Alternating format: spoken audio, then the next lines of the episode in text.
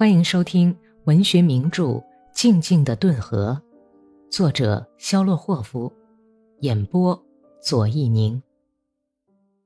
第二百二十八集。村革命军事委员会的周围只团结了有数的几个人：墨粉工人达维德卡、基莫菲，从前某霍夫家的车夫叶梅利亚和麻子皮匠菲利卡。伊万·阿里克谢耶维奇就依靠他们来做日常工作。他越来越感觉到横在他和村民之间的那道看不见的墙。哥萨克都不来开会，就是来的话，那也是经过达维德卡和其余几个人挨家挨户在村子里跑上五六次才来的。来开会也是一言不发，说什么他们都赞成。大多是些青年人。但即使在青年人中间，也没有发现同情者。伊万·阿里克谢耶维奇主持会议的时候，看见的尽是一张张冷酷无情的脸，陌生的、不信任的眼睛和愁眉蹙额的目光。这种情景使他心灰意冷，眼睛里露出苦闷的神情，说话的声调也变得无精打采，毫无信心。难怪麻子菲利卡有一天唐突地对他说了几句话：“克特利亚洛夫同志，咱们和村子离婚了，人们都皱着眉头看你，都变成了魔鬼。昨天我去派车送受伤的红军战士到维申斯克，谁都不肯去。离了婚的人是很难再在一个家里住下去的。他们拼命喝酒。”糟得很呐！伊梅利扬巴扎着烟袋附和说：“家家户户都在忙烧酒。”米哈伊尔可是沃伊皱起眉头，他本不想让别人知道自己的情绪，但是瞒不住了。晚上走出革命委员会，准备回家的时候，他向伊万要求说：“给我一支步枪。”干什么？真没料到，我害怕空着手走路。难道你就什么也没有察觉？我是这样想的：我们应该把一些人，巴克里高里·麦勒霍夫、波尔德列夫老头子和米伦科尔舒诺夫抓起来。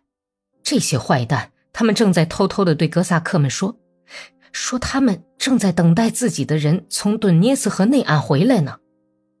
伊万·阿里克谢耶维奇哭丧着脸，挥了挥手说：“唉，如果要下手抓的话。”那就得先把那些带头的人抓起来。人们在动摇观望，当然也有个别同情我们的人，但是他们也在瞅着米伦科尔舒诺夫，害怕他家的米吉卡一旦从顿涅斯河内岸回来，杀人捣蒜。生活发生了激烈的变化。第二天，从维申斯克来了一个骑马的通信员，送来了一道命令，要向富户摊派军饷。给达达村规定的控制数字是四万卢布，摊派了下去。过了一天，征收了两口袋摊派的款子，约有一万八千多卢布。伊万写报告给区里，问怎么办。区里派来了三个民警，带来了一道命令：逮捕抗缴军饷的人，押送韦申斯克。把四个老头子临时关到某霍夫家那个从前储藏苹果的地窖里。村子乱了，像捅了马蜂窝。科尔舒诺夫紧抱住越来越不值钱的钞票，说什么也不肯缴纳军饷。然而他的好日子也到了尽头。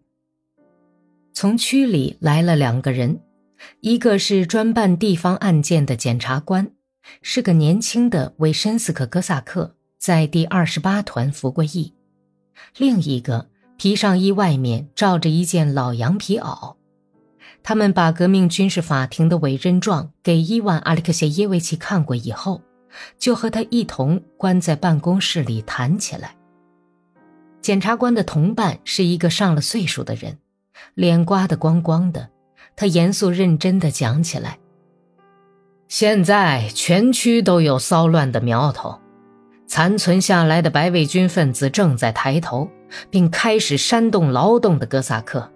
必须消灭那些特别仇视我们的人，把那些军官、神父、宪兵和财主，所有拼命跟我们作对的人列出个名单来，请你们协助检察官做好这件事。他对某些人的情况也有所了解。伊万·阿里克谢耶维奇看了看他那张刮得光光的女人似的白净脸。提名单的时候，伊万说到了彼得罗·麦列霍夫，但是检察官摇了摇头说。这是我们的人，福明已经打过招呼，叫不要动他。他是同情布尔什维克的，我们一起在第二十八团服过役。可是沃伊从学生练习簿子上撕下来一张带格的纸，写了一张名单，放在桌子上。过了几个钟头，在某霍夫家的宽敞的院子里，在橡树原木上，在民警的监视下，已经做了许多被捕的哥萨克。他们在等候家人送干粮来和运行李的车辆。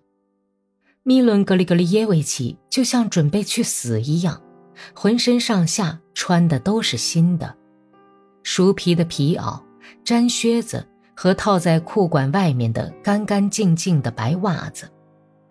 他坐在镜头上，跟布加特廖夫老头子和马特维卡舒林坐在一块儿。牛皮大王阿夫杰伊奇匆匆地在院子里来回踱着，忽而毫无目的地朝水井里看看，忽而又拾起块木片，然后用袖子擦着汗淋淋的像苹果似的红脸，又在台阶和木栅门之间躲起来。其余的人都默不作声地坐在那里，他们低着头，用拐杖划着地上的雪。妇女们个个都气喘吁吁地跑进院子，把包裹袋子塞给被捕的亲人，嘁嘁喳喳地说着话。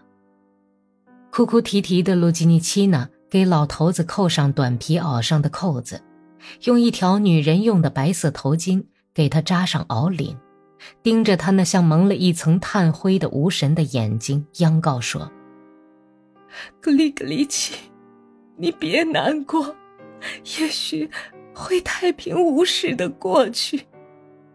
你干嘛要这样垂头丧气呀？上帝呀！他的嘴咧得很宽，哭哭啼啼，脸拉得扁平，但是他又竭力的把嘴唇收拢起来，耳语说：“我会去看望你，我带着个利普克去，你是最喜欢他的。”民警在大门口喊道：“车来了，把箱子放上去。